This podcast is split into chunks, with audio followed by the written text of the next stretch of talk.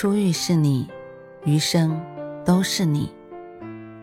嘿，朋友你好，我是兔子，欢迎来到情感故事馆。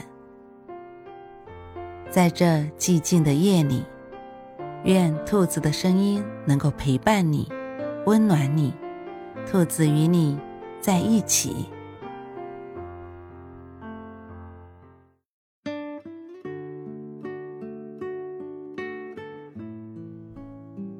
现在一直倡导婚姻自由、爱情自由，每个人都有选择自己婚姻的权利。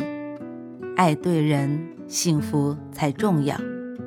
一味的讲究条件的对称，无所谓爱与不爱，那么婚姻还有什么意思？一味的将两个不爱的人绑在一起，那么婚姻必定不会长久。今天我们要分享的情感故事，故事里的女孩子不顾家人的反对，嫁给了比她大十岁的老公，却活得像一个小公主。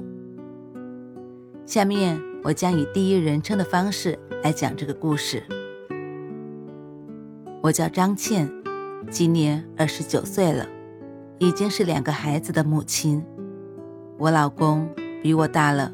整整十岁，是不是听来很不可思议？那有人要问了：你父母当初是怎么同意这门婚事的？你们说话没有代沟吗？你现在不后悔吗？等等等等，很多问题。我想说的是，我没有后悔我当初的选择，更没有后悔嫁给他。公公婆婆对我都很好，我老公对我更是好。我现在的生活正是我想要的，很甜蜜，很幸福。但是，不是每个人都像我一样幸运的。我给你们讲下我的经历。那年我才十九岁，在我们市区一家饭店上班当服务员。虽然我年龄比较小，但是我并不怕生，说话大大咧咧的，又跟比我大的哥哥姐姐很玩得来，所以他们很愿意跟我一个小屁孩玩，我就成为他们的开心果。哥哥姐姐们很照顾我，每天我都感觉无比的开心。这其中也就包括后厨，也就是我的老公，他当时二十九岁。比我大十岁，因为忙，他一直没有谈过对象，家里也相过亲，但是都没有成。在我的印象中，他是一个很爱干净的男人，在厨房他算是第一个，但是也包括前厅的哥哥们。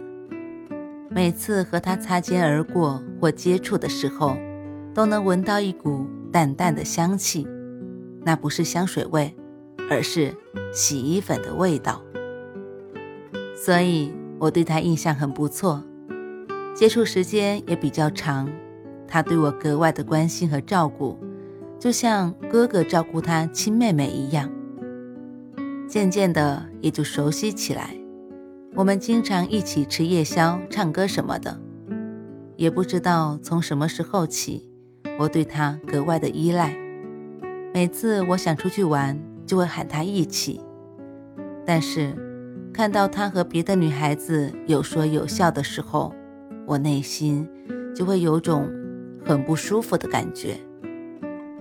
当时我也不知道这是什么，因为我没有谈过恋爱。后来我才知道，这是喜欢上一个人的感觉。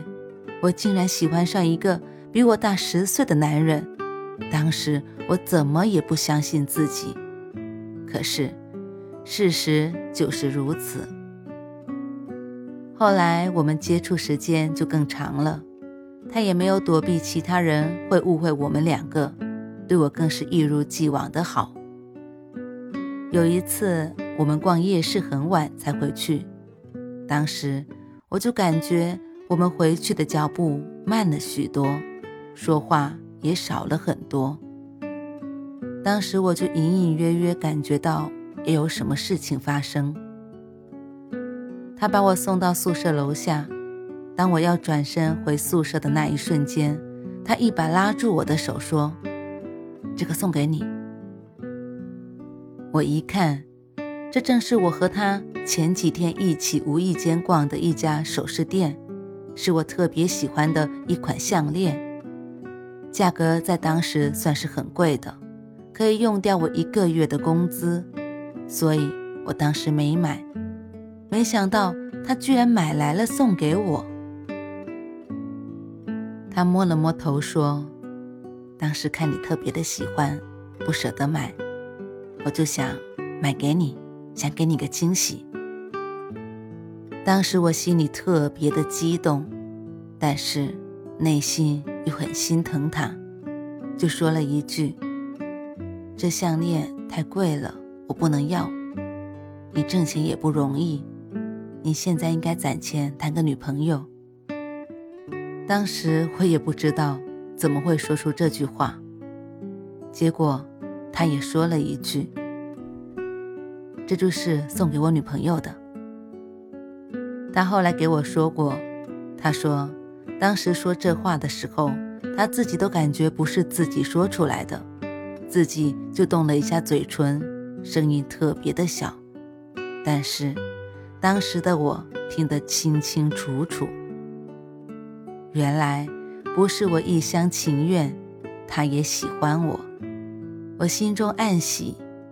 这个时候，他又说了一句：“我喜欢你，做我女朋友吧。”我当时也没有说话，就点了一下头，然后就戴上了他送给我的项链，深深的与他拥抱在一起。没过几天，我们就住在了一起，享受着爱情的味道。我们谈恋爱的事情一直没敢告诉父母，因为他比我大了整整十岁，怕我父母不同意。一直到半年后，我发现我怀孕了，恐怕这事是瞒不住了，又怕他抛弃我，每天都提心吊胆的。可是，我老公的举动让我一下子心里踏实了许多。他说：“等过几天，我们回去见一下自己的父母，让我的父母和你父母之间交流会妥当些。要是你父母同意，我们就结婚，我不会抛弃你的。”就这句话，让我感觉到一丝的欣慰。毕竟，他比我大那么多。考虑事情还是比较周全的，让父母出面比我们说话有分量的多。就这样，我们一起回了他家，他父母对我很和善，还对我说让我放心，到我们家就像自己家一样。过几天我们和你父母把事商量一下，尽快让你们结婚，我们也等不及抱孙子呢。说着。就问起我父母和我家的情况。俗话说：“知己知彼，才能百战不殆。”没过几天，我就和他父母一起来我家见了我的父母，还来了好多的礼品。但是我父母一听这事，气得火冒三丈，一把拉住我，把我往屋里拽，把我锁在了屋子里。只听见外边。我父母什么难听的话都说出来了，就算打掉孩子也不会同意这门婚事。当时我一听就吓坏了，还把我老公拿的礼品全扔出了门外，把他们也赶了出去，然后锁上大门。他们在外边足足等到天黑，也没有见我父母再出来说一句话。在家里，父母把我痛骂了一顿，把我唯一的诺基亚手机没收了。当时我还小，害怕极了，一句话也不敢说，害怕我父母真会把我肚子里的孩子打掉。到了半夜，我趁着父母睡着的时候就偷跑了出去。毕竟是以前，家里大多数都是瓦房，围墙很低，我很轻松的就跑出去，不像现在，家家都盖起两层小楼，围墙都高得很，不容易跑。当我跑到村口的时候，就看到远处有一个身影，我高兴地跑了过去。那边连忙着急地说道：“我的小乖乖，你慢点，你慢点。”是我老公。是不是有人很好奇，我老公半夜怎么会在村头？那是因为我和老公早就说好了，把最坏的打算都算好了。如果我父母不同意，不让我出去。我让我老公在村头半夜等我几个晚上，我会想办法出去。果然不出我所料，我老公还是很爱我的，不愿意放弃我。看我到跟前了，还焦急地问我：“饿了吧？”说着，从怀里掏出一个还有余温的鸡腿，递给了我。我老公骑着自行车，我坐在后面吃着，吃完。就靠在他背上，搂着他的腰睡着了。当我醒来的时候，已经到他家了。第二天，我老公他父母又去我家了，怕发生上次的事情，我和我老公就没有去，在家等着。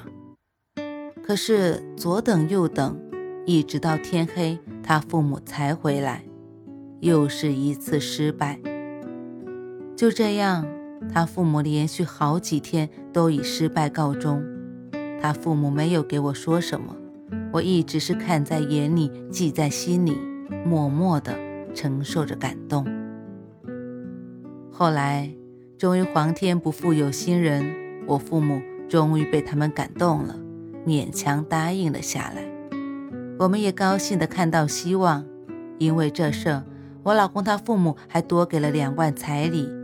我记得那时候彩礼是八千八，所以当时我真的很感动，一定要感谢他们为我做的一切，一定要对他的父母好。我们结婚之后，他父母一样对我很好，都说婆媳关系很难搞，我就是一个例外。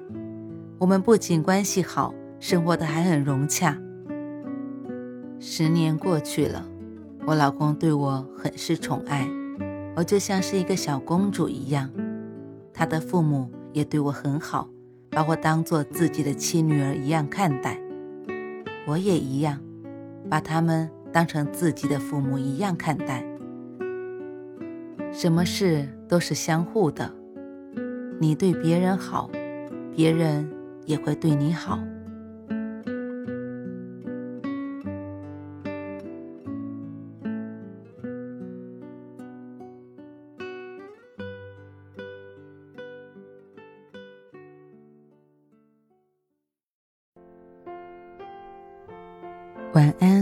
正在听故事的你。如果你喜欢兔子的声音，或者喜欢这个情感故事，别忘了多点赞、多评论、多打赏哦。兔子感谢你的支持和鼓励，祝你晚安，好梦。